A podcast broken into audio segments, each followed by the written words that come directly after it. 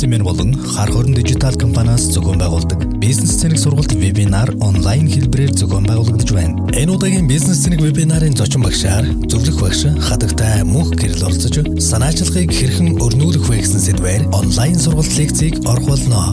Дэлгэрэнгүй мэдээллийг бизнес цэгийн вебсайтын лекцэнд вебинар болонгаас хүлээн авах нь. Бизнесмен подкаст За сайн байцгаана сонсогчдоо. Бизнес имэн подкастын маань ээлжид дугаар эхэлж байна.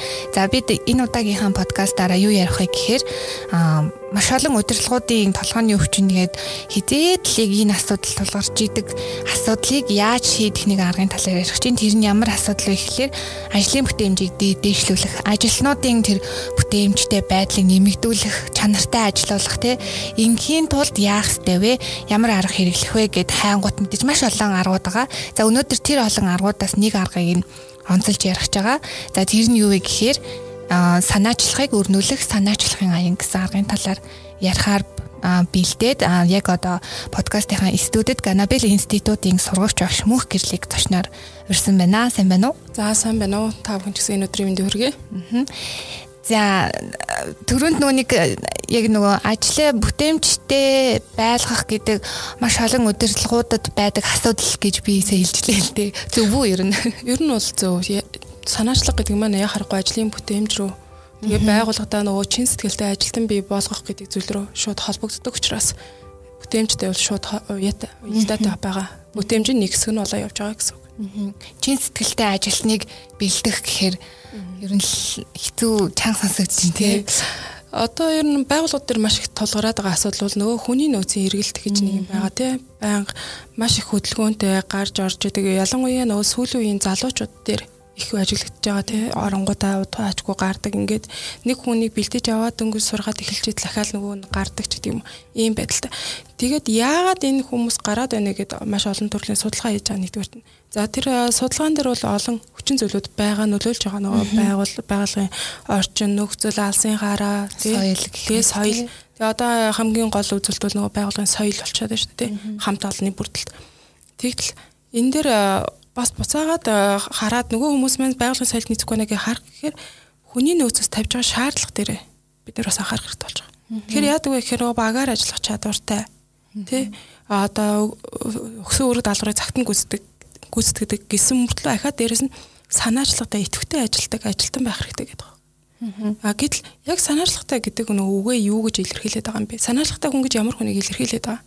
Тухайн хүмүүс санаачлаг гаргалаа гэж за шинэ хүн орж ирлээ шинэ хүн яадаг вэ гэхээр байгууллагад орж ирээд шал өөр нүдээр харж байгаа. Нөгөө нэг дасан зогтсон хууч хүмүүсийг бодгоно. Харах өнцг нь өөр байдаг те шинэлэг байдаг. Тэгэхээр нөгөө хүн маань процесс дээр хувьд процессын хувьд ч гэсэн ер нь л ажиллаг үзэхдээ ямарваа нэгэн те засал сайжруулах зүйлсийг харж яадаг гэдэг юм. Гэх мэтлэнгээр нөгөө буцаагаад саналаа хилэнгүүт яадаг вэ гэхээр угаасаа ингэ болоод исэн. Өчнөө жил ингэ яваад ирсэн юм яах гэж? Энэ болж исэн юм дээр өөрчлөлт битгий хийчих гэдэг юм. Гэх мэтлэн тэр нөгөө хэлсэн үг нь бас нэг хүний хүн үг гэж юм гэдэг юм ийм байдлаар нөгөө тоохгүйгээс ихвчлэн нөгөө хуучин архаг гэдэг юм нөгөө яг өөрийнхөө таата зонд нөгөө комфорт зон гэдэг ааш таата байдалтай ингээд тасан төгссөн яг би ингээл болоо л исэн гэдэг байдалтайгаа бүх ажилчид эвлэрээд ирэхээр нөгөө байгууллага маань цаашдаа өсөж өгчих гэдэг зүйл нь зогсчиход байгаа. Тэгэхээр энэ дээр л бид нөгөө голчлоод санаачлах гэдэг зүйлийг тусад нь авч үзээд байгаа байхгүй юу. Тасаа ярианы хаан дунд хэллээ санаачлагтай хүнийг ажилд авна гэд. Санаачлагтай хүн гэж юу хин юм бэ хэлсэндээ хин юм бэ? Ямар хүн хэлхий? Санаачлагтай хүн гэж э, ер нь бол бид нар бас судалгааны үндсээр санаачлагтай хүнд ер нь нэг таван шинж байдаг юм байна гэж гараад ирж байгаа. За. За сорилтон дуртай байдаг, шинийг эрэлхийлдэг, тий. Тэгээ тууштай, эерэг хандлагатай тийм хүмүүсийг хэлээд байгаа. Тэгээд гэтэл нөгөө эерэг хандлага, нөгөө сорилтон дуртай байдал Тэ тэгээ альва юмны учир зүгийг нь олдог ийм хүн байна уу нөгөө хүмүүс маань ороод ирдэг. Яг нөгөө л өмнө ярьснаар л таатай байнга яг хөвсөн зүйлтэй байгаа. Тэгэхээр бид нөгөө алдаа дутагдал гарч байгааг харж чаддаг. Аа гэтэл гадны нүдээр ч юм эсвэл нөгөө би одоо нэг компанид удаан ажил ажилласан ажилтан бай гэж бодлоо. Энийг ингээ хийчих юмсан гэж бодоод хөө за за олон жил ингээ яваад ирсэн явтгаар нь л явчих наад миний ажилд тэг өдөр тутамд одоо нөгөө технологийн 90 100 болж ийн өдөр тутамд технологи шинжлэж байна. Өнөөдөр би өнөөдөр болж исэн ч маргааш тэр ажил маань яг тэр чигээр явах боломжгүй болоод байгаа байхгүй. А тэгэхээр энэ асуудлыг хэн шийдэх вэ гэхээр тухайн яг ажлын байран дээр байгаа хүн өөрөө шийдэж чаддаг. А тэгтэл нөгөө ажилтан маань өөрөө шийдэх гэхээр саналаа гаргаад хилэнгүүт нөгөө удирдлагын багаас нөгөө дэмжлэг үзүүлэх тий нөгөөдг нь өө за гэд дэмжих үү эсвэл болоод байсан юмыг босноор нь явуулахгүй яах гэдэг юм бэ ч гэдэг юм уу. Хэмжлэнгээр асуудал үүсдэг. Тэгэл энэ асуудлуудыг шийдээд ирэнгүүт нөгөө санаачлахаа дэмжиэд хүмүүсийнхээ дунд нөгөө аян өрнүүлээд тэгэнгүүт зарим хүмүүсийн хувьд бол яг нөгөө асуудлууд нь бэлэн байж байгаа нөгөөдгөө гаргаад шийдлүүдээ олоод хийгээд байдаг. Зарим хүмүүсийн хувьд болохоор ерөөсө асуудал олж харахаа байцсан үе байдаг. Тэнгүүд нөгөө санаачлагын аян санаачлаг гаргах аргын зааж өгөө санаачлага ингэж юу юм бэ гэдгийг хэлээд байгууллагаараа удирдлагаасаа дэмжиж ирэнгүүт нөгөө хүмүүс маань бүгд ажлаа хэрхэн сайжруулах вэ гэдэг зүйлүүд олж хараад эхэлж байгаа юм. Ингэнгүүт байгууллагын нөгөө нэг зогсоод байгаа асуудлууд шийдэгдэж эхэлнэ гэсэн. Тэр удирдлага хүн бүх ажил руу ороо тий. За өнөөдөр чинийх одоо нэгтлэн дээр очивол чинийх яаж вэ? Чиний ажлыг яаж сайжруулах вэ? Одоо тэгэл инженер байл инженер дээр очивол чиний ажлыг яаж сайжруулах вэ гэж асуухын оронд байгууллага дээр санаачлага энийг л өрнүүлж тухайн хүмүүс ч өөртөө тэр саналуудыг өөртөө гаргаж ирээд шийдэлтийг гаргаж ирнэ. Хамгийн гол нь зүгээр санал гаргаж ирэх биш. Тэрийг яаж шийдэх үү гэдэг арга замтай гаргаж ирнэ. Ахаа. За тэнгууд таны ярьсан саяны хэсэг болыг ингээд тэр олон ажлын бүтээмжийг дээшлүүлэх аргуудаас яагаад санаачлагын аян чухал юм бэ гэдэг дээрээс хариулт өгч шиг боллоо те. Тэр нөгөө асуудлыг ухаж гаргаж ирээд тэгээ яг тэр ажлын байран дээр байгаа хүн л хэлнэ гэдэг нөгөө нэг гутал барьж байгааг гуталчин биш гутлын эзэн л мэднэ гэдэг шиг те. Гаднаас нь биш яг тэр дотор байгаа хүн л мэднэ. Тэгэхээр тэр хүнийхээ үгийг удирдлагууд маань нэгдүгээр сонсооч те. Тэнгүүд бас нэг ийм асуудал. За ингээ үнэхээр тэр хүн зөв шийдэл зөв асуудал дэвшүүлээд энийг шийдэх аргыг ингээ айгүй зөв те. Боломжтой. Үнэхээр хэлбэршүүлэх юм шийдэл дэвшүүлсэн ч гэсэн удирдлага тэрийг үнэхээр хүлээж аваад нэвтрүүлэх гэсэн ч гэсэн тийм боломжгүй үеуд бас байдаг бах те. Хөрөнгө мөнгө төсөв цаг хугацаа гэдэг ч юм уу. Яг тийм үед удирдлагууд маань яг яах ёстой? Энэ тэр санаачлагуудыг цуглуулаад ах юм уу? Тэгэхээр яг нөгөө санаачлагын аян хэрэгжүүлэхтэй холбогдуулаад бид нар бүр юм багц гаргасан байгаа. Тэрэн дээр нь яах вэ гэхээр одоо санаачлагыг одоо хэрэгжүүлэх одоо хэрхэн санаачлагтай ажиллах вэ те Тэр нь болохоор хэрхэн санаачлагтай ажиллах вэ гэдэг нь нийт ажилтнуудад зориулсан хичээл. За санаачлагыг өрнүүлэх буюу одоо бидний удахгүй их чав вебинарын хичээл маань болохоор яг удирдах төвчний ажилтнуудад зориулсан хичээл байна. Тэгэхээр энэ хүмүүс маань тэр хүн эхлээд байна нөгөө нэг тата зоонд байгаа бүх ингээд бүх зүйл нь ингээд болж ингээд байгаа ажилчдад бас ийм санаачлал гарахгүй болохгүй шүү. Та бүхэн ажил дээрээ өөрчлөгдөх хэрэгтэй. Технологи 900 ирээд байна гэдгийг ингээд цаг үе минут өнгөрөх тусам шинжилгээтэй байна гэдгийг ойлгуулад ирэнгүүт нөгөө хүмүүс чинь санаачлага гаргаад ирнэ. За гаргахад нь бид нар бас нөгөө журамлах тий тэр асуудлууд байна. Юуг санаачлага гэх юм? Юуг санаачлага биш гэж авч үзэх юм? Одоо удирдлага гаргасан шийдвэрийг шүүмжлээ ороод ирвэл тэрийг санаачлах гэж авч үзэхгүй байна шүү дээ. А гэхмэчлэнгээр тэгээ санаа шин санаа гэж юу хэлхийн юуг хэлэхгүй. За тэнгуүдэ тэр дотор ангилж шууд хэрэгжүүлэх боломжтой санал. За хөрөнгө мөнгө шаардж байгаа Тэ тэ хөрөн мөнгө шаардсан ч гэсэндээ урт хугацаанд тэр илүү их үр ашиг авчрахаар байна уу? Эдийн засгийн хувьд хэр хэмнэлттэй байна гэдгээрээ нөгөө саналуудаа бид нар бас ангилах боломжтой. Тэгэхээр бас яг байгууллагаас нөгөө их мөнгө гаргаад тэ өнөөдөр санхүүгийн хүндрэлтэй үед ингээ их мөнгө гаргахаар саналууд өгвөл хойш нь тавьж болж байгаа байхгүй. Тэгэхээр манайх урт хугацаанд энийг хэрэгжүүлнэ. За гэтэл өнөөдөр тэ шууд ажилтан өөрөө сэтэд үйлдэл явах тэр нэг мөнгө гарахгүйгээр баг үйлдэгдэх тэр саналыг бол ерөөсөө шууд аваад хэрэгжүүлж болж байгаа. Тэгэхээр хувь хүн өөрийнхөө гаргасан саналыг өөр хэрэгжүүлэхдээ айгүй дуртай байдаг. Одоо байгуулгын дүрм журам гээл те захирал нэг батлаад хинч мэдэг бол за ийм тушаал гарсан шүү, ийм дүрм гарсан, ийм журам гарсан гэхээр тэр хүмүүс дагаж мөрдөгтэй жоохон дургу те. За за бас л бид нарыг харж байгаа л бичих гэдэг юм ийм байдлаар. А гэтэл ажилтан өөрөө тэр санаачлага гаргасан учраас өөрөө тэрийг мөрддөг. Тэр одоо дүрм гаргах нь тэгээ байгууллага дээр зохион байгуулах юм хийх үү те Тэгээд э, бид нэр өнгөрсөн хугацаанд яг энэ санаачлагын аяныг бас нэлээд олон байгууллагууд хийсэн. Тэгээд э, нэг жилийн хугацаанд хийсэн хамгийн сүүлд сая 19 онд ингээд төсөлөө хийсэн байгууллага төр гэхэд 419 шин санаа ирсэн гэж. Нэг байгууллага дээр. Нийцгүй нэг байгууллага дээр. Хэдийн хугацаанд? Э, одоо өнгөрсөн 3 сараас 11 сар хүртэлх хугацаанд. Өөх тийм үү. Тэгээд 419 шин санал ирснээс тэд нар болохоор 290-ыг нь хэрэгжүүлсэн. Яг тэгэхээр тэр нь их хөрөнгө мөнгө шаардах. Хамгийн дээд нь нэг 300 сая төгрөг шаардах ажил байсан гэж. А гэтэл хамгийн сонирхолтой тэнд зүгээр нэг бэли ангилах тэр нэг бэли цуглуулдаг ажил гэж байсан. За. Шин санаа яа тэгэхээр тэр ажлын нөхцлөөс болоод өдөр болгонд нэг бэли хэрэглэх юм байна ч шүү дээ. Тэгээ тэрийг яа тэгэхээр ажлаасаа божрөнгөд шууд хайдаг. А гэтэл нөгөө бэлийн нөгөө тухайн хүн ажлын байрнаас ажиллагаад өөр өөрөө тийм ээ л тэрнээс нь ингэнгүүт нөө ярам нь бэлэн дээр маш их зардал гарч ийнэ гэдгийг олж хараад тэгээд хог болоод байна гэдгийг бас харсан ба. Тэнгүүд нь яг ерөөсөө санал гаргаал тэр ажилтнаа эрэхт нь үүдэнд нь ажлаас ажлаа тарахт нь ерөөсөө үүдэнд нэг том юм бэлийн хайрцаг гэх нэг хайрцаг хэлгэсэн. Тэгээд тэр хайрцаг хүмүүс гарахтаа зөвхөн бэлийг итвшин дэлхийн. Ерөөсөө энэ тэнд бэли хог болохгүй. За буйгт бэлигээ хийлээ хийнгүүт нь буцаа нөгдгөө аваад ангилчихж байгаа. Хэрэгж болох болохгүйгээр дахин ашиглах. Тэнгүүд хэрэгж болохгүйгээр нөө устгалд оруулаад хэрэгж болохгүй дахиад ангилаад яасан чинь байгууллага дээр нь сард 2 сая төгрөгийн хэмнэлт гарч ирж байгаа байхгүй. Тэр тэгэхээр нөгөө тухайн байгууллагын онцлог байгаа. Маш олон ажилтнтай. Гэхдээ тэр чинь 2 сая төгрөгийн ашиг гэдэг чинь тухайн байгууллагад маш их өгөөж авчирч байгаа. Ингээд ирсэн чинь нөгөө 3 сар тэр хэрэгцсэн. Тэгэхэд 11 сард нөгөө хүнээд одоо ингээд бүх үйл ажиллагаа дүгнээд ирсэн. 12 сард шинэ жилээр хамгийн их эдийн засгийн үр ашиг авчирсан одоо санал гэдгээр тэр бэлиний хайрцаг тодорч байгаа жишээтэй. Тэнгүүд яг наадхан дээр чинь орой олонгууд тэр бэлийг ялгана гэж штэ тий. Тэнгүүд шинэ хүн авсан юм уу? Эсвэл нөгөө нэрмэн өөрөө л өөрөө саналаа гаргасан. Аа тий өөрөө хийх дуртай байгаа юм шүү дээ. Тэнгүүт хамгийн гол нь тэрэн дээр чинь тухайн үнийг урамшуулчихж байгаа байхгүй юу? Санал гаргаад саналаа хэрэгжүүлсэн бол урамшуул өгöd байгаа.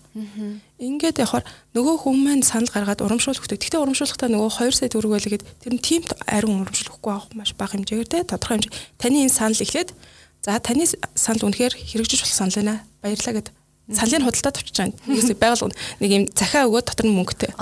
За таны санал хэрэгжлээгээ дахиад нэг мөнгө өчөж байгаа. Тэгэнгүүтээ нэг жижиг одоо оны эцэст таны санал хамгийн шилдэг саналтайг дахиад нэг шагнал. Нөгөө одоо байгуулга нөгөө шилдэг ажилтан тий. Манлайлагч тий. Шилдэг санаачлагч гэсэн юм шүү дээ тэр. Шилдэг ажилтан гэдэг юуны хооронд зүгээр хамгийн шилдэг одоо эдийн засгийн хэмнэлтэд санал гэд бүр тэр үе саналыг гаргасан. Одоо байгууллагууд дээр ч нөгөө шилдэг одоо хөдөлмөрийн тэргүүний ажилтан ажилтан гэдэг аюу тийм юунууд гэдэг шиг шагналууд а тэрийг өөрчилж байгаа байхгүй хамгийн шилдэг санаа гаргасан ажилтан хамгийн их эдийн засгийн үр ашиг авчирсан санал тий тэгээ хамгийн олон санал хэрэгжүүлэгч хамгийн олон шин санаа гаргагч гэдэг ингээд ангилжингууд нөгөөдөлдөө бус жинхэнэ утгаараа нөгөөдөлж манлайлаад эхэлж байгаа. Яг ингээд санаачлага ярихаар яалтч бас манлайл холбогдох бах тий. Аха. За таны ярианаас бас нэг асуулт юуг санаачлага гэж хэлэх юм бэ? шүүмжиллийг хэлэх юм уу? За, саналыг болохоор яг юу гэхээр эдийн засгийн хөрөнгө мөнгөний хувьд тодорхой хэмжээний хэмнэлт авчрах үйс, ажлыг үр бүтэмжтэй болгох үйс, тий. Тэгээ ажлын стандарт урам журмөрт юу алдагдуулахгүйгээр хялбаршуулж болох үйс гэдэг ингээ бүр журам дээр заасан ба. Одоо яг юу юу хийх вэ? Тэгээ энэ дотор юу нь бол байгууллага төр хамгийн том нөгөө асуудал бол хүний нөөцийн асуудал. Тэгэхээр бид нэр хамгийн эхлээд нөгөө ажилчдаа сэтэлжүүлэхийн тулд ямар хүнийг санаачлагч хүн гэдгийг, ямар хүнийг санаачлахгүй хүн гэдгийг тэгвэл нийт ажилчдыг дотор нь 6 төвшөнд хуваачиж байгаа байхгүй. Ямар за тэгэхээр эхлээд итгэхгүй ажилчд гэж. Тэгэл урсгалаараа ингэж. Аа тий өнөөдөр л болж яваад болоо гэдэг ажилчдаа. За хоёрдугаар нь зааварчилгаа хүлээгчд. Хий гэж хэлэхгүй л хийдэггүй хүмүүс байдаг тий байгууллага дээр. Тэгээ хийгээд тий. Тэгээ хийдэг. За тэгсэн чи дараах нь юу ихийг асуугчд гэж нэг хэсэг хүмүүс байгаа. Юу гэсэн. За юу ихийг асуугчд гэдэг хүмүүс маань гүйчихэд За би нэг хийчлээ. Одоо юу ийх вэ? Бас тэр чинь санаа зовоод дээ ажилдаа. А заавал сайн гэсэн үг. Бас яг болж байна. Тэгвэл одоо итгэхгүй ажилчд бол за тэгэл дараагийн нүдэнд төртөхгүй яаж нэг бултж жагаад өнөөдрийг дуусгаад тий цалингаа авах вэ гэдэг нэг юм бодолтой хүмүүс байгаа шүү дээ. Зааварчилгаа хүлээгчд за яг дарга орж ирээд нэг заав юм хий гэвэл хий чинь. А хийхгүй л тий өнөөдөр л ингэ байж л байна гэл. А гэтэл юу их асуугчд нь бас арай дээрээ бас нэг санаа зов тий би энэ ч нэг юм хийх ёстой гэдгийг мэдээд байгаа учраас очиод асуугаад байна. За түүний дараа яг үгээр хийлэгчэд саналаа хэлчихэж гэдэг. Энийг ингэчих юмсан. Уул нь бол тэр асуулыг хаалж хараад байгаа байхгүй юу? Тэгсэн мөртлөө үйлдэл хийх аа тий үйлдэл хийх байгаа юм хүмүүс. За түүний дараагийнх нь болохоор нөгөө 5 дугаар төвшин болохоор сэдэн үлдэгчд. Сэдэнчиг үлдэгч. Аа нөгөө саналаа хэлнэ, саналаа өөртөө үйлдээд эхэлнэ гэсэн. За түүний дараа нөгөө манлайлагчд буюу өөрөө саналаа хэлээд үйлдээд түүнээрээ бусдаа үлгэр жишээ болж байгаа хүмүүс гэдэг. Тийм 6 том хавар. Байгууллагад маш ховор. Тэгэхээр яг одоо бизнесийн байгууллага тий бид нар ямар тогтмол одоо ер нь бол харьцуулах нь төрийн байгууллага ч гэдэг юм уу манайхан юм муу жишээ байгаад байна шүү дээ. А гэтэл бизнесийн байгууллагт ерөөд итгэхгүй ажилчид бол байх ёсгүй болчиход байгаа байхгүй. Бид нар өнөөдөр мөнгө олохын төлөө те бас ашиг орлоготой байхын төлөө явж байгаа. Итгэхгүй ажилчид байх ёсгүй. За зааварчилгаа хүлээгч ажилтан байвал тэр хүнийг бүр дээш нь за юу их яадах нь асуугч болох хэрэгтэй. Те ингээд нөгөө шат ахиулах хэрэгтэй. А хэрвээ тэр хүмүүс өөрсдөө шат ахиах хүсэхгүй бол итгэхгүй ажилтан зааварчилгаа хүлээгч хоёр л ерөөхдөө одоо ажлын талбар дээрээс хасагдж байгаа хүмүүс л ч одоо нөгөө нэг хамгийн түрүүнд л тэгээ цамхтуул боллоо хэнийг халах вэ Мэдээж тэр сэтэд үлдээд салаачлаад байгаа хүмүүсийг хасахгүй шүү дээ. Тийм, авж үлдэхин төлөө. Авж үлдэхин төлөө явна. Тэгэхээр нөө ажилчдын хувьд гэсэн өөрийгөө хинбэ би хаана байх вэ гэдгээ аль төвшөнд байна вэ гэдгийг олж харна. Дээрээс нь энэ ажил чинь миний амьдрал гэдгийг ойлгоод ирэнгүүт нөгөө нэг одоо манлайлах санаачлах гэдэг ажил руу ороод ирэхээр тэр тухайн хүний өөрх нь ур чадвар тий тэгэл тэгээ эерэг хандлага нь хүртэл төлөвшөд ирдэг. Аа одоо нөгөө заавар хүлээгчэд гэж байгаа штэ. Тим хүмүүс ингээд за чиний хийгээрээ гэд хилэнгүүд хийхдээ бүр үнэхээр чанарын хувьд 100% гүйцэтгэл 100% хийдэг бол яах вэ? Тэр хүнийг хаалгах гэхээр үнэхээр чанартай ажиллаад байдаг. Аа гэтэл хандлага нь одоо болохгүй штэ тий заавал хий гэдгийг хүлээгээл ингээд сууждаг. Хийгээ хилжүүл чанартай хийждэг. Тим хүмүүсийг яг уу халахгүй яг уу. Тэрэн дээр тэгээд одоо удирдлагын шийдвэр гарна шүү дээ. Тэгэхээр энэ дээр нөгөө мотивацчлуулан хүмүүсээ сэтэлжүүлэн л айгүй чухал байгаа.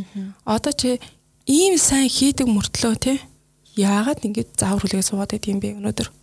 Юу болох байгаа юм? Тэр хамт олонны нөгөө манлайл гэдэг юм айгуу чухал. Тэр удирдлагаас байгаа өөрөг даалгавар дээрээс ер нь бол шулгуулад мөнгөн дургуун гэж баг байхгүй шүү дээ байгуулт. Хин нэг нь ингээм санаачлаг гаргаад тэрийг урамшуулад ингээ ирэхээр гэтээ урамшуул нь бас тийм том биш байхгүй. Бүр зарим бол зүгээр саналын 1000 төгрөгөөр л авдаг. Зөв нэг жижигхэн юм хөөхөд хамгийн гол айгуу гоё цахиат дээр. Харин чинь тийм амар сэтгэлтэй. Тэг ингээ конвертлаад өөр айгуу гоё үн. Дотроо ингээ цахиатай та ингээ те манай байгууллагт хувь нэмрээ оруулж аваад ингээ талархаж байна гэдэг юм айгуу гоё үгтэй захиавчаад Тэгээд тэр захиан дотроо 1000 төгрөгтэй конвертэд тогтоолол өгчдөг. Ийм байх ч. Тэгэхээр тэр хүн ямар ч хүнд те нөгөө мөнгө дургу тэр хүн өнөөдөр унааны мөнгө хэрэгтэй тэг асуудал байгаа. Тэгэхээр босод хүмүүс нь хамт байгаа хүмүүс нь бас ингээ мөнгө аваад саналаа хийлээд өөрийнхөө ажлыг сайжруулад шүү дээ. Яг хаа хөндлөнгөөс ороо бусдын ажил руу ороод сайжруулж бас болно гэхдээ өөрийнх нь ажил нь сайжраад илүү ингээд дааж жаргалтай байгаад байвал тэр хүн ч гэсэн бас нэг хөдөлгөөн хийж эхлэх л байна. Ер нь санаачлагын аян өрнөд ирэхээр байгуулгын уур амьсгал хүртэл айгүй юм эерэг болоод эхэлдэг. Бүр хоорондоо тий одоо хаанаас юу хайх вэ? Дандаа бүх юмыг нөгөө эргээр харах, нөгөө нэг асуудлын шийдлэг болдог. Асуудал яриад ирэхээр гомдол, нөгөө нэг гомдол үүсэж байгаа шүү дээ. Энэ болохгүй байх, бодохгүй байх гэдэг хасар тэр тэгэхээр тэр бүтггүй болохгүй байгаа зүйлийг яаж шийдэх вэ гэдэг эерэг талыг хараад ирэхээр нөгөө хүмүүсийн аяра хандлага нь хүртэл эерэг болдог байна. Тэгээд яг тэндээсээ тунаж шүү дээ тий. Үнэхээр сэтгэлтэй хүн байна уу, хандлага зөв байна уу гэдэг. Тэгээ нөө урамшуулад ирэхээр нөө байгууллагатаа хүртэл урам зоригтой ажиллаад ирэхээр тэр хүмүүсийн доктортой ажиллах нь хүртэл нэмдээд эхэлдэг тийм байна. За тэнгууд хоёр дахь нөгөө төрлийн хүмүүс нь болохоор та юу гэж тодорхойллоо доо. Юу их асууч тоо. Биш биш юу их асуучдын дээдл нь хэлэгчэд. За хамгийн ихнийх нь бол итгэхгүй. Тэгээд зааварчлага үлэгчэд юу их асуугчэд. За тэгээд нөө саналаа хэлэгчээд. Аа тийм тийм. Саналаа хэлэгчэд ажилтнууд бас их байдаг штэ. Байгууллага дотор бараг дийлэн хувийг эзэлж байгаа. Тэгэл юм л бол ингээл асуудлыг олон харсан. Аа тэгээд хилцэн тэгсэн мөртлөө шийдэл санал олохгүй. За шийдлийн санал олгоод хийя гингүүт бас хөдөлж өгдөг ч юм уу те. Тэгсэн мөртлөө нэг л том том яриа л те. Энд ч ийм асуудалтай байна. Энэ чи ингэж хийдгүү юм тэр гэж мэгээд тийм хүмүүстэй яаж ярьцсан. Тэгэхээр энэ санаачлагын энэ дээр бол бүр заагаад өгчихсөн хуудсан дээр хүртэл байдаг. Та ихлэ асуудлаа гаргана. Асуудлаа шийдлийг олно. Одоо яаж хийвэл. Гэхдээ шийдлийг олчоод харин хэрэгжүүлэхгүй байж болно. Хэрэгжүүлэх нь өөр хүмүүст алхаж байгаа тийм үү. Төрөний хэлснээр нөгөө нэг тэр Бэйлиний жишээ шүү дээ. Тэгэхээр тэр Бэйлиний хувьд болохоор Бэйли хаягдаад байгааг ойлгосон. Бэйлиний хайрцаг хийх хэрэгтэй гэдгийг ойлгосон. Шийдлээ гаргах тийм. Тэнгүүд Бэйлиний хайрцаг хийх хэрэгтэй байна гэж хэлэнгүүт өөр хүмүүс Бэйлиний хайрцаг хийгээд өчөж байгаа байхгүй. Чаддаг нь тий. Чаддаг нэгэд өчөж байгаа. Тэгэхээр тухайн хүн дээр бид нар яах вэхээр зөвхөн асуудлыг авдаг юм аа. Тэр хуудсан дээр бид нар одоо санал авдаг хуудас байдаг. Тэр хуудсан дээр болохоор эхлээд асуудлаа тавина. Асуудлаа шийдлийг хүчнэ хайр нь хэрэгжүүлэх нь тустай байж болно. Тэгэхээр тухайн хүн өөрөө асуудал шин санал санаачлаг гаргая гэж байгаа бол тий асуудлаа бичих нь асуудалгаа шийдэлтэй л хамт бичнэ. За одоо ингэнгүүт таны ярианаас ерөнхийдөө яг энэ санаачлагын аяныг өрнүүлэх тэр алхмууд алхмууд ингээд эхнээсээ цохойж ийн л та. Одоо яг ингэж нөгөө нэг тойргоор биш яг та хэлвэл санаачлагын аяныг ямар ямар алхмын хүрээнд хийх ёстой. Эхлээд яах вэ? Дараа нь яах вэ? За санаачлагын аяныг өрнүүлэх гэвэл эхлээд ажилтнуудынхаа сэтгэл зүг бэлдэх буюу бүгдээрийн гин одоо тий санаачлаг гэдэг зүйлийг ойлгуулах нь аягүй чухал. Оо хамгийн эхлээд тий хамгийн эхлээд за манай байгууллага тий бүр гэхдээ энийг бүр яагаад аян гэж заавал нэрлээд онцлоод байгаа вэ гэхээр бүх хүмүүсийг итгэвчүүлж тэгээ бүх хүмүүсийг оролцуулахын тулд аян болгож бүх нийтийн нэг юм нэг жил багаар одоо жилийн юм арга хэмжээ зохион байгуулах хэрэгтэй. Оо жил. Тэгээд ирэхээр нөгөө хөвшил болдог. Аа тэгвэл одоо энэ сар нэг хідэн санал авчаал дараа сар нь ясны мэддэггүй хайшаад. Тэгэхээр нөгөөх нь нөгөө байнгын тогтмол нөгөө дадал болох гэдэг зүйл маань алдагдчихдаг. Тэр хин дуртай саналаа. Өө за тэнд санал гаргадаг хэдэг хүмүүс байгаа. Би яах вэ гэдэг байдлаар ингээ хойшоо суугаад эхэлдэг байхгүй. Тэгэхээр энэ дээр нь бүр жилийн аян болгоод хүн болгон нэр ийм одоо ийм аян өрнж гинэ ингэж гинэ эхлээд айгуу сайн сурчлагаагаа хийх хэрэгтэй. За тэгээ бүх хүндээ мэдээж одоо санаачлага одоо нийт ажилчдаа гэх юм бол одоо санаачлага хэрхэн санаачлагтай ажиллах вэ гэдэг хичээл орох хэрэгтэй. Яг тэр тэндээс одоо санаачлага гэж юу гэдгийг дандаа санаачлагтай ажил гээд нэг санаачлага уул амар олон сонссон байхгүй. Гэтэл яаж санал гаргахаа мэдэхгүй байхгүй. Тэгэхээр санал гаргах аргачлалын зааж өгөөд та нар өөртөө ийм ийм ур чадруудыг те ийм ийм soft skill-үүдийг өөртөө суулгаснараа та нар ингэж хаашдаа санал гарах боломжтой болно. Ийм аргаар хийдэг юмаа гэд бүх юм уур чадруудыг одоо аргачлалтаа заагаад өчгөр нөгөө хүмүүс маань илүү юмыг эргээр олж харна гэсэн. За тэгвэл удирдлагын нөгөө нэгдсэн бодлого хэрэгтэй те дүрм журам хэрэгтэй мэдээж ямар саналыг санал гэх үү тэгээд санаачлага аяны бодлого журам гэж бас дагалдах юмнууд байгаа. За урамшуулах журам гэж байна. Удирдлагаас гарч ирэх юм тодорхой зүйлсүүд байгаа. Тэгэхээр энэ удирдлагаас гарч ирэх мэдээж тодорхой бичиг баримтууд нь боловсроод ирэх юм бол бүхэндээ аянаа хамгийн гол нь аян одоо ингээд товлоод хийлээ гэхэд тасралтгүй тэгээ тогтмол хийж байгаа нь айгүй чухал. Аа тэгвэл энэ сар айгүй итгэвтэй нэг сүртэй нээчэл манайхан ч нэг сүртэй ихэл нөгөө даржин дуустдаг гэдэг байгаа юм. Сүртэй нь сүртэйгээрээ дуусгахын төлөө ажиллаа хийх хэрэгтэй байхгүй. Ингээд ирэх юм бол угаасаа байгууллага дээр маш эерэг өөрчлөлт гардаг. Тэгээд өнгөрсөн жилийнхаа энэ санаачлагын өрнүүлсэн байгууллагуудаас санал авсан. Тэгэхэд хүмүүс нь бүр айгүй эерэг хандлагатай бүр айгүй гой гой маш гоё саналуудыг хэлжсэн. Тэгээд тэдний хувьд хүртэл ярихтаа ирэх жил гэсэн одоо бид нар яг энэ санал санаачлагын хувьд үргэлжлүүлээд ингээд сартаа хоёр санал өгдөгөрөө явмаар байна. Аа. Одоо ер нь хамгийн багадаа нэг жил үргэлжлэх юм байна шүү дээ. Тэгж бол дундаж явах. Аян учраас аян учраас цаанд үргэлжлүүл илүү үр дүнтэй. Тэгэхээр байгаа одоо хэлэхэд ингээд хүмүүс хэлгээд юм төгс юм гэж одоо байха болчиход байна тий. Яг урлагийн бүтээл байж болж байна. А гэтэл технологийн ерөн зүйд бид нэрээ одоо бизнес эрхэлж байгаа хүмүүсийн хувьд төгс төгөлдөр юм гэж байхгүй өнөөдөр таны хийсэн олсон шийдэл төгс байсан маргааш хуучрах. Тэгэхээр өнөөдрийн энэ одоо ажлаа сайжруулж байгаа санал өнөөдөр өчтөрийг бодгоно сайжруулсан. Гэтэл маргааш ахад хуучраад ахаад нөгөө шин санал гаргах хэрэгтэй болж байгаа байхгүй юу. Тэгэхээр удирдлага болгон одоо яаж ажлаа сайжруулах вэ гэд толгойн өвчин болж байгаа оронд зүгээр ажилчдаа тий бүх хүмүүсээ итгэжүүлчихье Тэгвэл таны ажлыг хөнгөлөлтөд өгөх тий байгууллагын нэг өсөлт хэмжилтэнд хүргэх маш гоё гоё санаанууд гарч ирнэ тэндээс. За тэнгуү за эхлээд ингээ санаачлага гэж юу вэ гэдгийг ажилтнуудад ойлгох нь байна тий сургуульд орох нь байна. За тэгээ санаачлагыг ингэж гаргадаг, ингэж ингэдэг хичээл орох нь байна. Дараа нь удирдлагын зүгээс дүрм журмаа тогтоох нь байна. Юуг санаачлага хий, яах хийх ингээд За тэгээд яг аян өрнөлөө гэж бодъё. Тэнгүүд юу их вэ? За тэн дээр нөхөр нөгөө дөрөм журам дотор нь бас нөгөө баг гэж байгаа санаачлага энийг удирдах бага томилсон. Гэтэ багийг удирдахын баг биш. Өөрс нь сайн дураараа гарч ирдэг. Тэнгүүд одоо нөгөө сар болгон санал ирлээ шүү дээ. Тэр сар бүр ирсэн саналууд одоо аваад нэгтгэдэг нэг баг хороо байдаг. Тэндээсээ тэр хорооных нь бүх саналуудыг аваад харангуйтай юу гэхээр за одоо хэрэгжүүлэх боломжтой санал, боломжгүй санал гэж хуваахан. Тийм тэгээ нөгөө түрүү хэлсэн шиг эдийн засаг те их мөнгө шаардлагаар уу шаардлагаар гүн ингээ англиад хуваачингуудаа за ийм ийм саналууд одоо энэ сард ч юм уу эх сард одоо хэрэгжээр боллоо. Энийг хэрэгжүүлэх хүмүүс хэм байна. Саналыг авах нь ш буцаад. За тэгээ хэрэгжүүлэх бага томилоод за танах тэдийн тэдийн хугацаанд энэ саналыг хэрэгжүүлнэ. Ингээ явчихна гэсэн. Тэгэхээр буцаад нөгөө аян маань шууд үйл ажиллагаа болоо явчихж байгаа. Аха. Тэнгүүд одоо яг ингэж штэ саналыг хэрэгжүүлэх хороо байгуулна гэж байна те. За тэд нар тэгээ сар болгон саналуудаа ураагаад ангилаад за ийм ийм санал гас одоо энийг хэрэгжүүлээ дахиад хүмүүсээсээ санал авна гэж байна. Тэнгүүд нөгөө л нэг итвэхтэй байглаасаа санаачлагтай хүмүүс нь л гарч ирээд байгаа юм шүү. Тэгэхээр нөгөө санаачлаг гаргадаг хүн хэрэгжүүлдэг хүн гэдэг чинь хоёрдоо бас зарим талдаа тустай болчиход байгаа. Яг санаачлага гаргаад шууд хэрэгжүүлж байгаа хүн байж бол би өөрийнхөө саналыг өөрөө хэрэгжүүлнэ. А зарим тохиолдолд энэ чинь өөрөө санаачлаг гарч байгаа гэсэн яг нөгөө хийх эд зүйлс байхад өөрөх нөгөө хүчин үрх хүмүүс байл бусад хүмүүстэй бас хамтарч болдог. Хамгийн гол нь энэ болгон дээр нөгөө бид нар журмаа боловсруулад нөгөө урамшууллын бодлого гэ гараад ирэнгүүт аяараа бол азалтаал хийгээд. Тэгээд бас ингэж болох юм шүү. Яг тэр одоо санаачлагын аян эхлэхээс өмнө ингээл хороо байгуулаад үйл ажиллагаа бэлдээдээ штэ. Тэгэхэд бас хин итгэхгүй оролцож ийн гэдгийг шууд харагдчихна нэртэй. Бүтэн жил аян өрнүүлж жилийн дараа дүнэхгүй.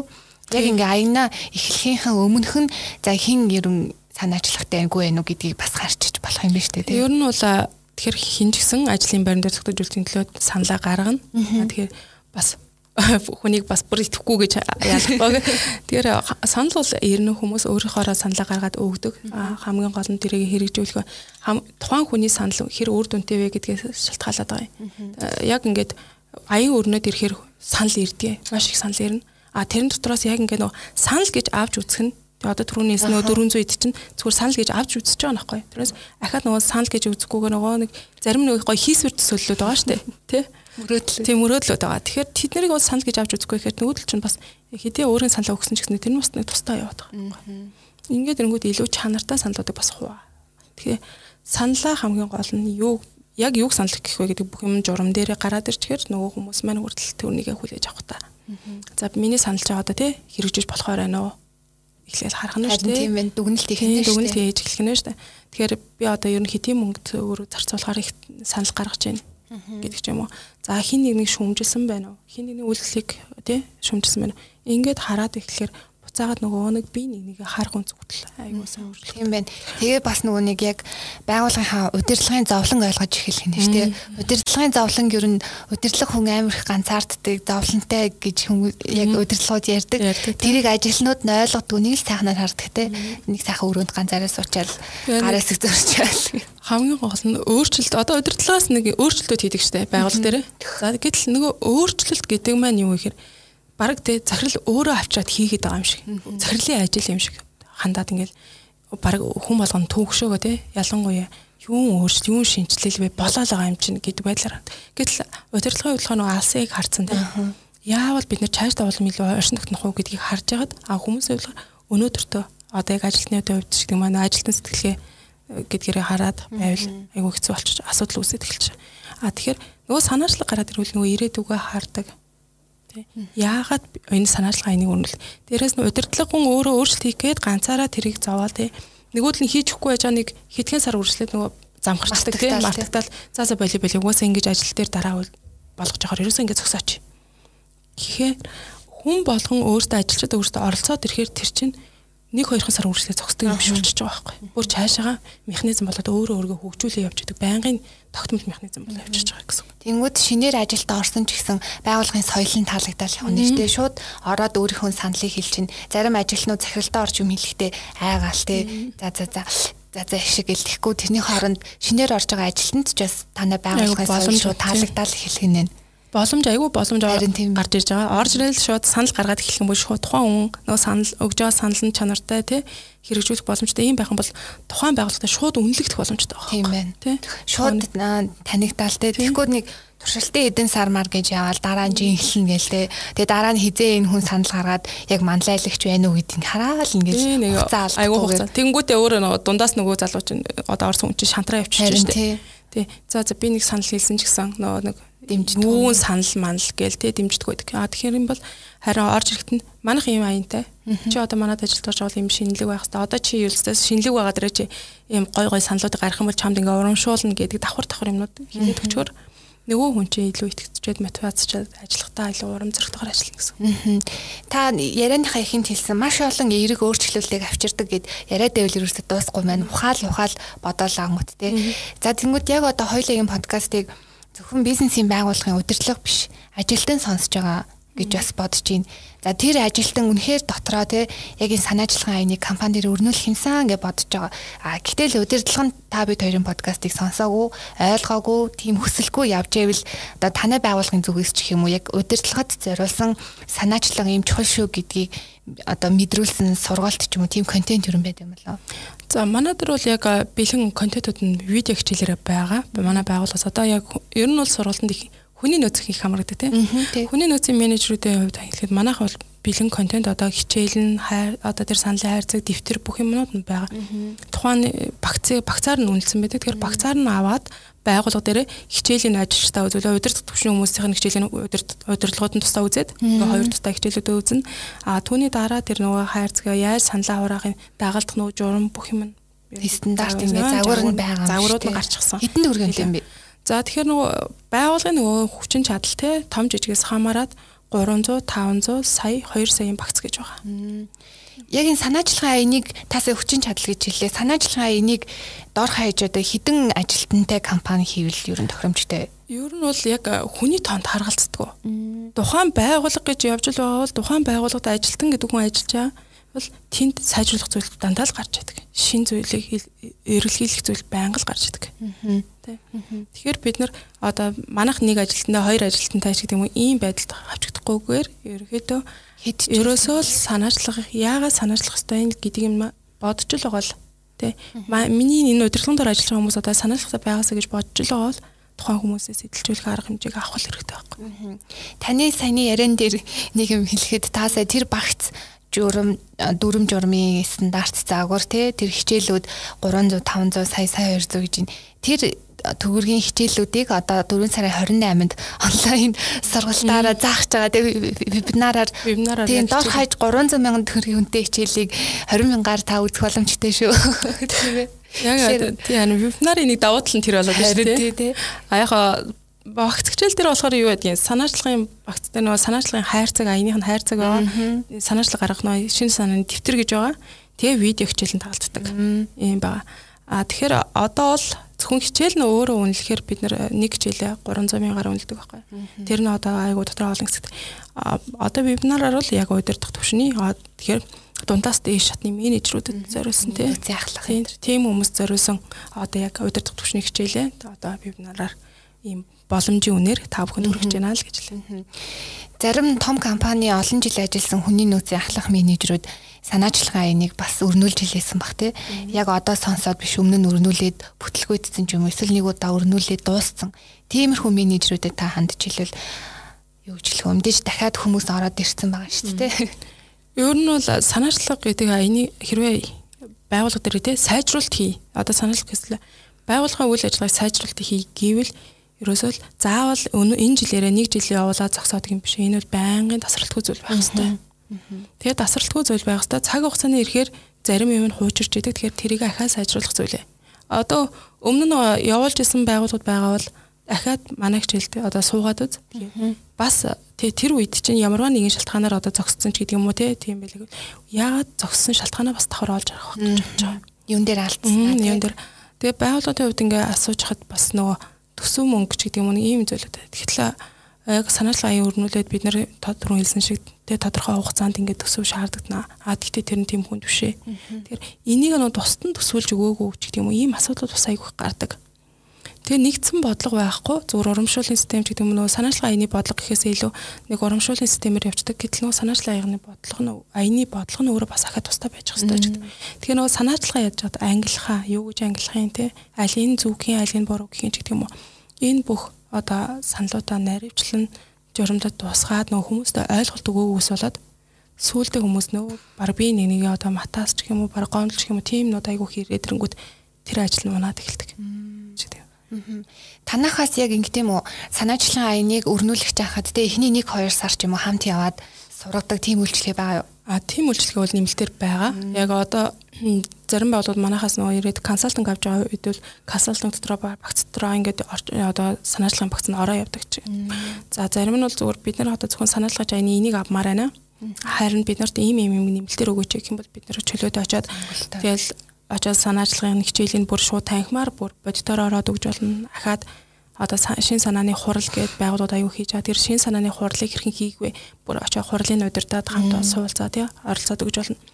А хүний нөөцийн менежер нь одоо журам гаргахтаа асуудал гараад байвал хамтаа журам дээр нь хүртэл ингээд суулцаад ярилцаад тий а заавар зөвлөгөө өгөх боломжтой. Ийм боломж бол байгууллагад нийлдэг байх. Яг энэ санаачлагын аяныг эхлүүлэх тохиромжтой хугацаа гэж байд юм болов уу? Үе ч юм уу 100 нуу хавар руу нам руу гэж. Ер нь бол жоохон ажилтдаг жоохон итвчтэй итвхтэй ажиллаж явах үед нь илүү зүгээр байдаг. Одоо 100 гэхээр маань тий амралтын байдал амралтын байдлаар ордог. Аа тэгэхээр хавар намар. Тэгээд нөө жил дүгндэг гэ тий урамшуулах гээд байгаа учраас бид нөгөө жилийн төгсгөл урамшуулах байгаа болохоор хавар эхлээд нөгөө жилээ дуусангууд нөгөө байгуулгын нөгөө шинэ жилийн үн дээр өдөр урамшуулаа өгвөл илүү бас юм сүртэй гоё олдог юм байлээ.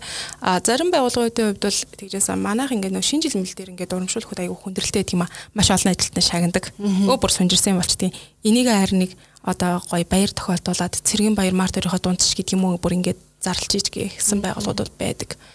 Тэгээд эсвэл наадмар одоо санаачлагаа энийг одоо наадмын өмнө хийнэж гэдэг одоо хаалтыг хийнэж гэдэг юм уу иймэрхүү хүмүүс бол байгууллагууд байгаа.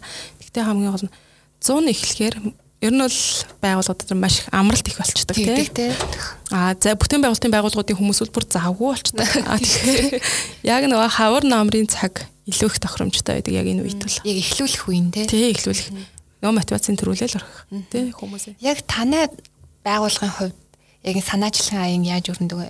За манайд бол яг бид нар ч өөрсдөө нөгөө санаачлага ярьж байгаа хүмүүс юм чинь. Бид нар ч 14 хоногт сардаа нэг удаа гэдэг ийм тогтцоо цагаар санаачлагын хурал гэж хийдэг. Шин санааны хурал гэдэг. Аа за. Тэгээд тэр хурал дээр одоо захиралч юм бид нар манай удирдлагаас нөгөө пицца ч юм уу тий ингээд захиалал тэгээд ингээд тойр сууж байгаа хоол нь эсвэл бид нар бүр ингээд ажилласаа гараа хоолнд ороод талбан бусаар тий албан бусаар ер нь бол нэг яг тэр санаачлагын хурал нөгөө нэг юм таатай орчинд байхаараа илүү үр дүнтэй болдог. Тэгээ хүн өөрөө нөгөө өөрөөрөө байгаа орчинд очихороо илүү үр дүнтэй болдог байхгүй. Тэгэхээр тийм орчин үүсгээд ингээд сайхан тойр сууж байгаа яаж өө эхлээл инээж хөрөө ярьж идэл тийгээд нөгөө асуудал ганцхан асуудал юм лээ. Санаачлагын хурлын нэг давал ганцхан асуудал ярина. Одоо яг толгондоо байгаа асуудал өнөөдөр одоо тий коронавирус гарч чадана. Одоо бид нар цаашаа яаж явах вэ гэдэг юм. Яг энэ дээр ингээд бүх хүний анхаарал тэрэн дээр төвлөрөө тэгээ өөртөө таатай орчинд байгаа учраас илүү олон гой гой шийдлүүд гарч идэг. Аа тэгэхээр 14 хоногт юм сардаа нэг удаа санаачлан хурал гэж хийгээд тэрийг хэрэгжүүлээ явуучих нь дээ. Тэрийг хэрэгжүүлээл таны тийм хэрэгжүүлэх ороо энэ гэж байгаа юу? Манайх ч өнөө хараа нөө цөөх үнтэй. Тэгээд тийм учраас нөө байгууллагын онцлог шүү дээ. Тэгэхээр бүх хүн тэрэндээ оролцоол ерөөсөө саналаа хэлээ тойр сууж байгаа хуралдаа оролцоод бүгдээрээ саналаа тойроо суугаад хилцсэн учраас бүгдээрийн гарсан санал байгаа шүү дээ. Тэгээ тэрэн дээр чинь одоо нөгөө захирал гэхээр л нэг дамгаалдагч гэдэг юм уу тийм байхгүй. Яг нэг бүгд нэг л төвшөнд очичдаг байхгүй. Яг энэ хурлын үеэр энэ хурлын үеэр тий удирдлага гэхээр нэг нь манлайлал одоо наа чи биш байна үгүй байна гэхгүйгээр яг нэг төвшөнд очиод бүх хүнийхээ саналыг ихлэ биччихсэн. Сайн муу гэхгүй. Бүгдийн бичингүүтээ дараа нь тэндээс шүүгээд яг айл нь айл нь боломжтой байна. Хамгийн түрүүнд одоо айлыг хэрэгжүүлэх үү дараа нь яаж хэрэгжүүлэх үү гэдэг саналаа гаргаж ирдэг. Тэгвэл манайхны нэг алдаа байдаг шээ. Удирдлага гэхээр гол суужаад За наач надад таалагдахгүй байна гэдэг юм уу те? Ийм байдгүй. Яг шин санааны хурал гэр бусад хурлуудаас онцлогтой. Тэгэхээр байгууллагууд дээр нөгөө шин санааны хурлыг гэдэг бас яг энэ дээр нөгөө нэг удирдлагын лайны хууч аргаар. За шин санааны хурлын нэг хичээл голдон суучаал те? Чи дугуур чи хэл одоо чи болно гэл. Ингээд эхлэхэрэл асуудал үүсдэг. Тэгэхээр бид нар яг тэр дунд нь очингуудаа хурлын очиод удирдах өгөөд хүмүүстэй ингээ яг нэг сайхан халуун яриа өрнүүлээд ингээд дунд нь орж яваад нөгөө хурлаа ингэж хийдэг юм аа ингээ аргачлалын заагаад өчгөр нөгөө ажил маань илүү үр дүнтэй яваад идэх гэсэн. Ингээд бодохоор удирдлагаас бүр маш их хамаарч чадвар, авьяас, төвчээр бүр их юм шаардж. Ингээд бодохоор яг нөө бизнесийн бизнес эрхэлж байгаа хүмүүсийг биш юм шүү дээ. Яаж ингэ бүр амжилттай яваанууд нь бүр гайхалтай. Тэгээ суралцж байгаа ч гэсэн бас мундаг байгаа байхгүй ингэ өөрөө шинэ юмыг олоод мэдээ сайжрыгээд. Тэгэхээр зүгээр энгийн ажилтнаас бизнес эрхэлж байгаа хүмүүс бол хэд дахин илүү одоо потенциалтай гэж хэлэх юм уу те. Тий, илүү одоо чадварт өөрөө өөртөө л анхаарат байна л гэсэн үг л дээ. Өөрийнхөө чадвартаа тий өөрөө өөртөө би өнөөдрийнхээ одоо мэдсэн бол мэдлэг боловсруулаараа би одоо ийм л байхад хангалттай гэдэг орчмолтой хийж манлайлагч болж чадахгүй байхгүй.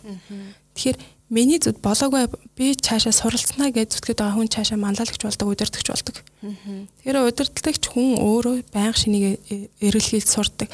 Тэгээ яагаад одоо хүмүүст сургалт хэрэгтэй вэ гэдэг тий та бид нар ч гэсэн одоо яагаад ингэж зохицолтгүй сургалт хийгээд байна вэ гэхээр хүн болгонд асуудал тулгардаг. Гэхдээ танад тулгарч байгаа асуудлыг өөр нэг байгуулга, өөр нэг хүн ямар нэгэн эвтэг аргаар даваа гарцсан туршлага байгаа шүү дээ. Тэр туршлагыг хуваалцахын тулд тэгээ тэр тэр тулгараад байгаа асуудлыг чи эвтэйг шийдэхин тулд одоо энэ сургалтууд явдаг байхгүй.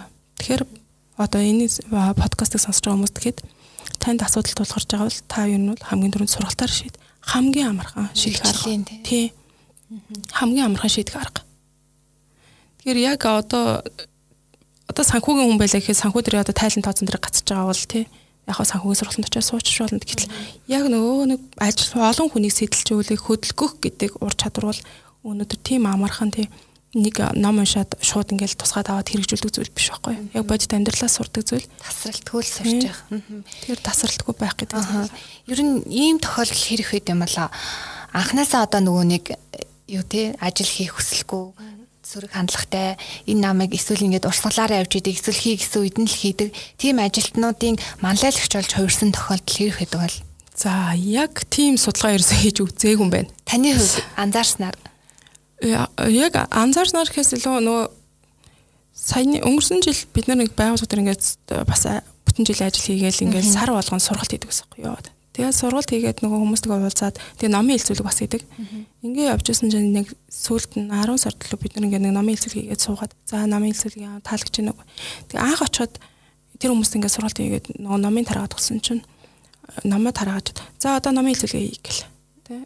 Өмнө номыг явуулчаад тэгээд дараа нь дараагийнхаа унших номыг авч очдөг байхгүй тэгсэн чинь. Бүр ном нь ингээ цоош нэрэ. Уншаагүй. Уншаагүй. Яасан гэсэн чинь. Өө хүүхдээ уншуулт юм уу гэд орондоо ингээ хатгалчлаа бүр тэгж харилж байсан хүмүүс байна. Бүр цоош нэр. А тэгэхэд зарим нэгнийх нь бүр ингээд бүр кармалж яваа тий боломж гарвал уншина гэдэг энд ингээд авч явсараа бүр ингээд хуучирсан байх жишээ тий. Тэгээд номын хэлцүүлэх хийнгүүд бүр дуурдгүй зарим нь бүр ингээд бүр албаар оруулж ирээс болгоцсон юм шиг загнадаг байсан. Тэгээ нөгөө үйл ажиллагаа маань ингээд үргэлжлээд яваад санаачлага аян өрнөөл ингээд хүн болгоныг санаал гарга гээл тий та нар санаачлагч байх хэрэгтэй саналаа гаргая шүү гэл дээрэс нь санаачлаг байхын тулд та нар санал гаргахын тулд та нар номноос их юм сурнаа номоо унш гэл шахаад ингээд хэлсэн чинь нэг тэр хүмүүс надад сүүл нь ярьсан. Энэ хүнтэй одоо бараг 4 5 жил ажиллаж байна те. Ажлын шаардлагаар л ганц нэг үг дуурж ирснээс ш. Яг ингээд туулж ирөөсөө хувийн битгэл бараг хүнд нэг сайхан үг шилж үзээгүй ингээд. Угаасаа л юм. Аа. Бараг тэр хүнийг бараг зарим шинэ орсон хүмүүс бүр хэлэхгүй юм уу гэдэг. Тий. Гэтэл яг номын хэлсгэр дээр орж ирснэ. Сууд суужсан ингээ хүмүүс юм яриад ингээл байсан. Суу суужсан.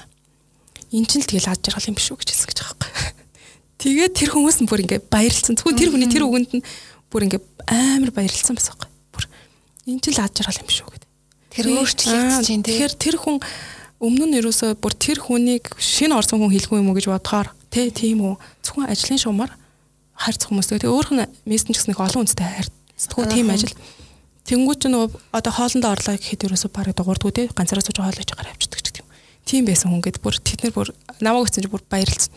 Амар сонирхдаг. За яасан? За намайг хэлцэлээ гэсэн чи бас та тэр тэгэж шилээд бид нар бүр ингээ баярлаад бүр үг хэлдэг юм байна гэд. Түүнээс хойш тэгээ тэр хүн нээлттэй болж байна. Одоо тэгээд тэр хүн бол өөртөө сүүлний ярьж байгаад ерөөсөө бүх номыг уншдаг. Тэгээ бүр ингээ номын хэлцүүлэгт орж ирэхээр нүдэ нэт ингээ унтаад өгдөг ч юм уу. Тийм өмнө анх тийм байсан. Тэгээ одоо бол яа тана ороо суугаад унтахгүй ч гэсэн яриа тий бүр их олон бол ярихгүй угаасаа дууцад хүн юм ч гэдэг тий яг ингэж номын нөгөө төгсгөл мөсгөл дээр айгүй өөрийнхөө үзэл бодлыг хүн болго хэлдэг байхгүй. Тэр мөрөн дээр шууд хэлдэг болчихсон шүү дээ. Тий. Тийм байна. Тэр болтол та хэдийн хугацааг зарцуулсан бэ? Жилийн хугацаанд? Одоо тэгэл 20 оноо л тэд нар чинь нэг ном солигдоод 20-оос 20-оос нэг сарын хугацаанд л ерөөсөө нэг ном солигддгийг. Тэгээ ингээд ном уншаад ирэнгүүт нөгөө хамгийн гол нь тэнд байгаа хүмүүс бүгд ном уншаад бүр нэг хүнд би нэг сургууль сурч чадсан ном юмснаа санаж байна. Бүр төвч гарцсан тий. Тэрнээс хойш би бүр баг сониж гарч ирлаагүй.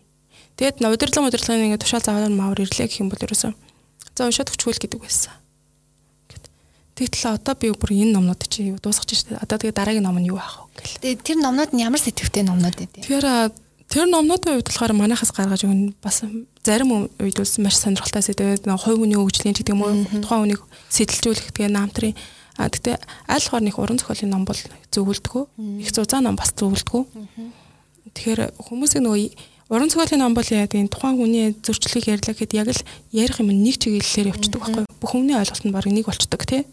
А гэтэл а хувь хүний өчлийн ном ч юм уу тий бас нэг жоон бодвоштой ийм номнууд болоод намтар болоод ирэнгүүт нөгөө хүний чинь олон талаас нь харах хэрэгтэй. Хүн хүн өөр хоороо харж эхэлдэг байхгүй.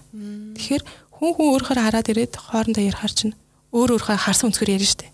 Тэнгүүд би тэрийг би яагаад энийг ингэж бодоогүй юм болоо. Энэ хүн яагаад энийг ингэж утсан юм болоо ч гэх юм уу. Ингэнгүүт өөрийн бодол сэтгэлгээ хүртэл задардаг. Ийм давуу тал. Одоо нөгөө төрөний хүн байгаа шнэ.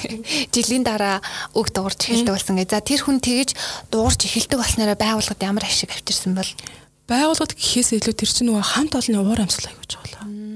Тэ байгууллагад бол шууд утгаараа энэ чинь нөгөө мөнгө өрөнгө болоод орохгүй дээ.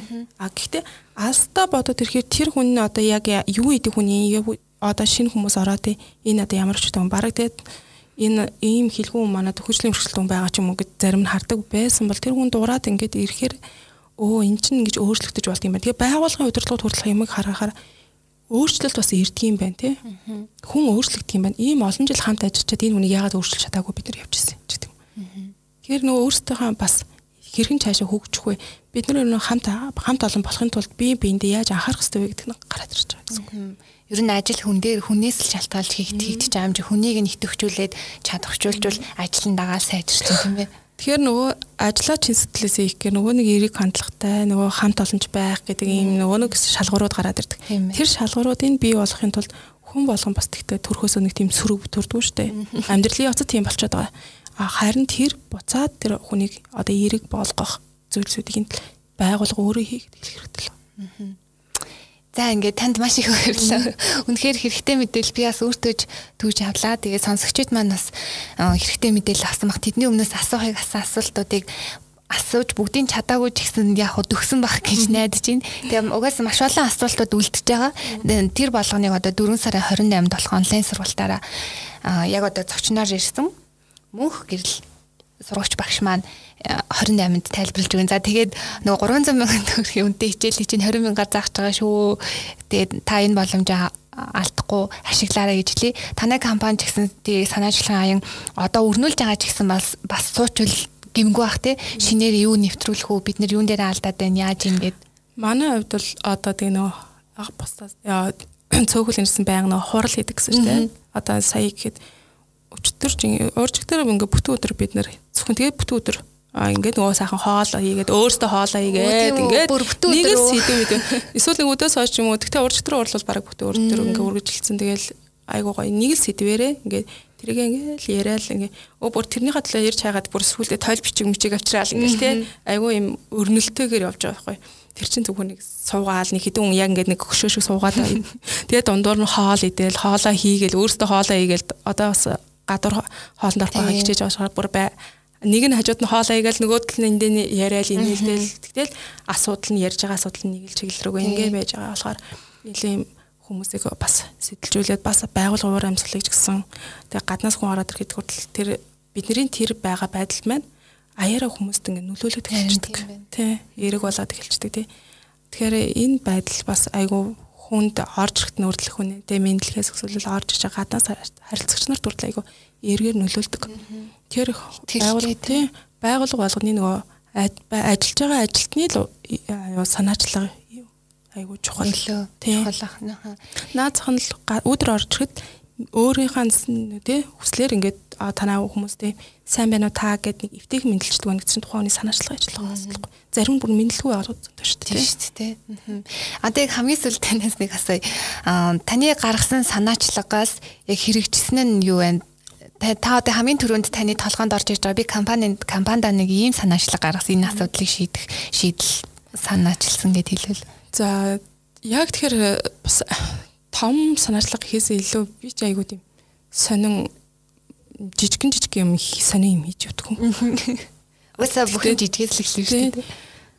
Яг бүр нэг өөр шиг авчраад ингэхээсээ илүүгээр одоо миний нэг айгуу тийм зарчим байдаг. Би өмнө улсын сургууль багш байсан. Тэгээд эрэнгүүд нөгөө багшилж явах үед байгууллагаас нөгөө бичгийн цаасмаас юу ч өгөхгүй шүү дээ. Өөрөө өөрөөсөө бүх юм аа тий принтер мэнт бүх юм өөрөөсөө гаргадаг. Үу тийм үү. Тэгээд эрэнгүүд чинь тэрэн дээр юу байсан бэ гэхээр айгуу бичгийн цаас хэмнэн сурсахгүй тэр үед. Тэгээд энэ байгууллагатаа ороод одоо ажиллаад ингээд явж байхад манайхан бол ер нь бол жаа бичгийн цаасаар забрааг ирсэн. Аа сайн ирлээ Тэгээ тэр тэнгуут би одоо нөгөө нэг химндэг байсан юм ингээ яг нөгөө нэг арга хэрэгжүүлээд би өөрөө сурцсан те. Тэгэхээр өмнө бол хүмүүс бүр өмнөх хүмүүс нь бол тий. Зас ингээл бэжсэн ингээл тэнгуут нь биггүй тэгэхгүй юу наач өчнөө мод явж гин үү? Наач 100000 цаас нэг мод гээл хайжууд нь тийгээл тий Тэгээд нөө бичин цаасаа хэмнээд ирсэн чи одоо бүгд яг тийм байдал руу шилжиж эхэлчихэж байгаа байхгүй. Одоо цаашдаа бүр цаасаа ирэхлийг устгах шүү дээ. Тэгээ яг сургалтын байгууллага бол хүмүүстэй гарын авлага гэдгээр бол хэвлэлт бол өгж байгаа. А тэгтээ хэвлэгтээ бид нар бас нөгөө ашигтай тий бас байглаа хайрлсан. Тийм зүйлүүдийг хийх хэрэгтэй гэдэг үүднээсээ одоо хэвлэгтээ хүртэл нөгөө слайдаа яаж зөв эмгцэстэй хийвлэх үү? А слайдынх нь утга нь алдагдахгүйгээр яаж зөв байх вэ гэдгийг тэгээ хүнд өгөхт нь бас мэдээж харагдах имиж бүх юм байна. А дизайн байна. Гэхдээ цаад утгаараа байглаа яаж хайрлах вэ? Мод нэг цаас хэмжинэ гэдэг чинь бас бид нар байгаль хайрлаж байгаа асуудал байхгүй юу? Та яаж хэмнэдэ нэг ноу хав гэлээч. За яаж хэмдийнхээс илүү би ч нэг тийм word word дээр юм хийхдээ айгуу тийм сайн шахаж Одоо тэгтээ стандарт гэж нэг юм байгаа. Тэгтээ тэр стандарт нь таарсан мөртлөөс эйгүү эвтэйг нь цэвэрхэн шахаж чаддаг байхгүй юу? Тэгээ саяхан нөгөө бид нар манайх чинь KPI хэрэгжээд явж байгаа тэгсэн чинь аа ингээд төлөвлөгөө мөлгөөч штэ. Тэгэнгүүс нь дүү баг ингээд Excel дээр хингүү чинь манайхын хэвлсэн чинь ингээд дөрөв утас болгоод. Тэгтээ нөгөө хоёр утас нь бол ийм хоёр тал жижигэн жижиг юм болоод байгаа байхгүй. Минийх яадаг ч байсан тэгэл нэг хуудсанд абагдчихдаг. Өөх яаж нэг хуудас Тэгээд нөгөө эвтэйхэн би тэр чинь чи үгсгээ хүртэл яаж нөгөө нэг тодорхой бичих үү те бүр амар урт өгүүлбэрээр тайлбарлахгүйгээр бичих үү. Дээрээс нь хүснэгтүүд нь яаж эвтэйхэн цэвэрхэн шахаж болох ч гэдэг юм уу.